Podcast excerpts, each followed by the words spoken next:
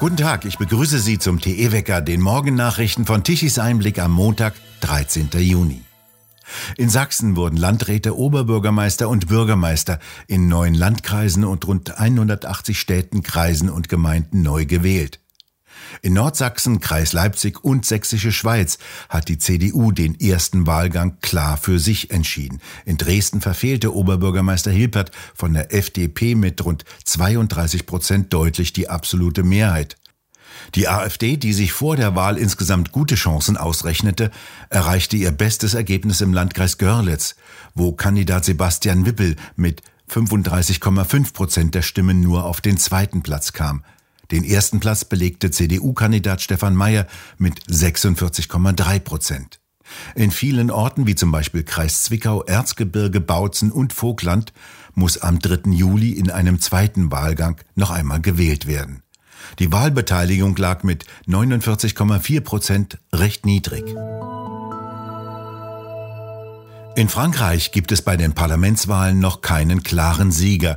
Das Lager von Präsident Macron liegt nach dem Endergebnis mit 25,7 Prozent etwa gleich auf mit dem linken Bündnis von Mélenchon mit 25,6 Prozent. Für den Präsidenten der Republik ist dies ein Rückschlag, bewertet der Figaro den Wahlausgang und fährt fort. Zum ersten Mal in der Geschichte der fünften Republik lag die Partei des Präsidenten am Abend der ersten Runde der Parlamentswahl nicht klar an der Spitze, was die Stimmen angeht.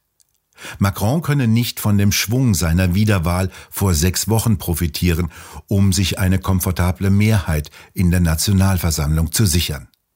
Marine Le Pen würde trotz eines Ergebnisses von 19,2 Prozent nur zwischen 10 und 25 Abgeordnete erhalten. Es ist nicht sicher, ob sie trotz ihres zweiten Platzes in Folge bei den Präsidentschaftswahlen eine Fraktion in der Nationalversammlung bilden kann.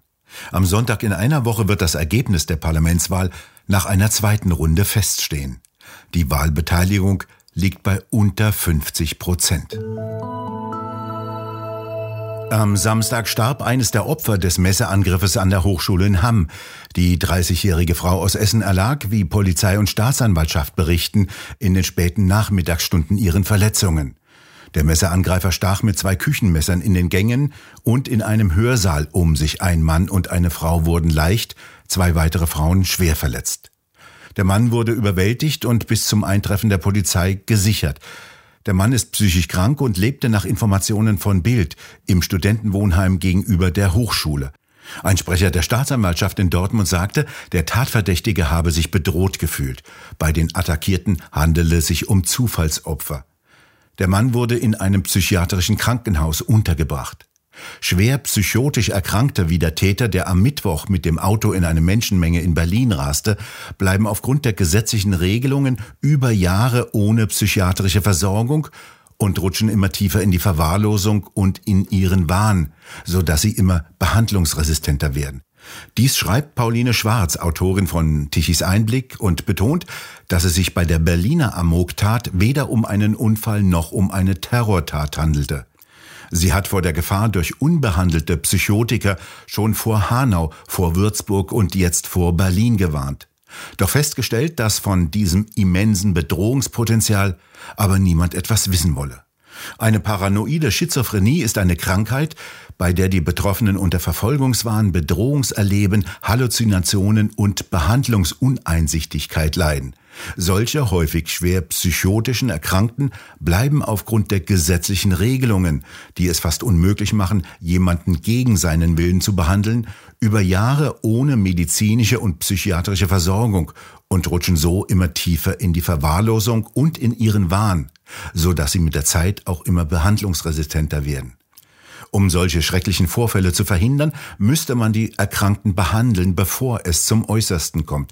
Und das bei Bedrohungspotenzial, wenn nötig, auch gegen ihren Willen. Aber das passiert nicht, so Pauline Schwarz auf Tichys Einblick. Fliegen wird in diesem Sommer zur Lotterie. An deutschen Flughäfen herrscht vor der Sommerreisesaison ein Riesenchaos. Viele Flüge fallen aus, vor den Sicherheitskontrollen stauen sich lange Warteschlangen und bei der Abfertigung gibt es Pannen über Pannen, berichten Reisende. Allein am Flughafen in Nürnberg wurden nach Informationen von Bild in dieser Woche 1700 Gepäckstücke nicht in die Ferienflieger verladen. Viele Fluggesellschaften lassen weniger Flugzeuge starten. Deutschlands Flughäfen sind im Ausnahmemodus. Dabei haben die Sommerferien noch gar nicht angefangen. Am Frankfurter Flughafen ist akuter Personalmangel die Ursache für Verspätungen und Ausfälle. Es fehlen Belader und Betanker auf dem Vorfeld, Busfahrer, Reinigungskräfte und vor allem es ist zu wenig Personal bei der Flugsicherung vorhanden. CSU-Verkehrsexperte Ulrich Lange bezeichnete Verkehrsminister Volker Wissing als Minister siehst du nicht. Lange gegenüber Bild am Sonntag, er könne sich nicht einfach achselzuckend wegdecken. Im Klartext, die Regierung weiß nicht, wie sie das Sommerchaos noch abwenden soll. Nach den neuen EU-Plänen soll allerdings nur mal eben der komplette Autoverkehr von Benzin- und Dieselbetriebenen Autos auf Elektroautos umgestellt werden. Und Rot-Grün und Umweltminister glauben, das funktioniert. Die Deutsche Bank hat bereits mehrere hundert Programmierer aus Russland nach Berlin geholt. Wie das Handelsblatt unter Berufung auf Insider berichtet, habe Deutschlands größtes Geldhaus allen 1500 Beschäftigten ihres russischen IT-Zentrums eine Stelle in Deutschland angeboten. Die arbeiteten in den Standorten St. Petersburg und Moskau. Damit wolle die Bank laut Handelsblatt die Gefahr begrenzen, Fachwissen zu verlieren. Die Deutsche Bank betreibt IT-Zentren in Bukarest, in den USA und in Indien und teilte noch Anfang März mit, sie halte die Risiken einer möglichen Schließung des Technologiezentrums in Russland für sehr begrenzt. Doch im Zwischenbericht für das erste Quartal schrieb die Bank, dass sie dem Risiko ausgesetzt sei, dass die Technologieressourcen in Russland aufgrund von Sanktionen des Westens, staatlichen Maßnahmen Russlands oder des Managements verloren gehen könnten. Shanghai hat neue Corona-Massentests und Ausgangssperren angekündigt. Der Grund? Am vergangenen Donnerstag waren in der 15 Millionen Einwohnerstadt elf neue Infektionen entdeckt worden. In insgesamt fünf Bezirken dürfen die Einwohner ihre Häuser wieder nicht verlassen, dürfen teilweise nicht mehr vor die Tür gehen oder sich nur noch eingeschränkt in ihrer Nachbarschaft bewegen. Erst am Mittwoch in der vergangenen Woche wurde der totale Lockdown nach zwei Monaten wieder aufgehoben. Der hatte zu erheblichen wirtschaftlichen Verwerfungen gesorgt, Lieferketten unterbrochen und Auswirkungen bis nach Deutschland gezeitigt. Von heute bis Mittwoch sollen alle Einwohner erneut getestet werden. Die chinesische Staatsführung hängt immer noch der sogenannten Null-Covid-Doktrin an. Doch nach Experten war es noch nie möglich, Viren komplett zu isolieren, Erst das leistungsfähige menschliche Immunsystem bietet einen wirksamen Schutz. Heute wird es etwas kühler als am vergangenen Wochenende. Dennoch bleibt es weitgehend trocken und sonnig. Im Norden lässt eine Strömung aus Nordwest etwas kühlere Meeresluft hereinfließen. Das bedeutet einige Schauer und möglicherweise lokale Gewitter, die nachmittags wieder nachlassen. In den kommenden Tagen wird es freundlich, trocken und allmählich wieder wärmer. Im Süden in Freiburg können die Temperaturen bis zu 24 Grad erreichen.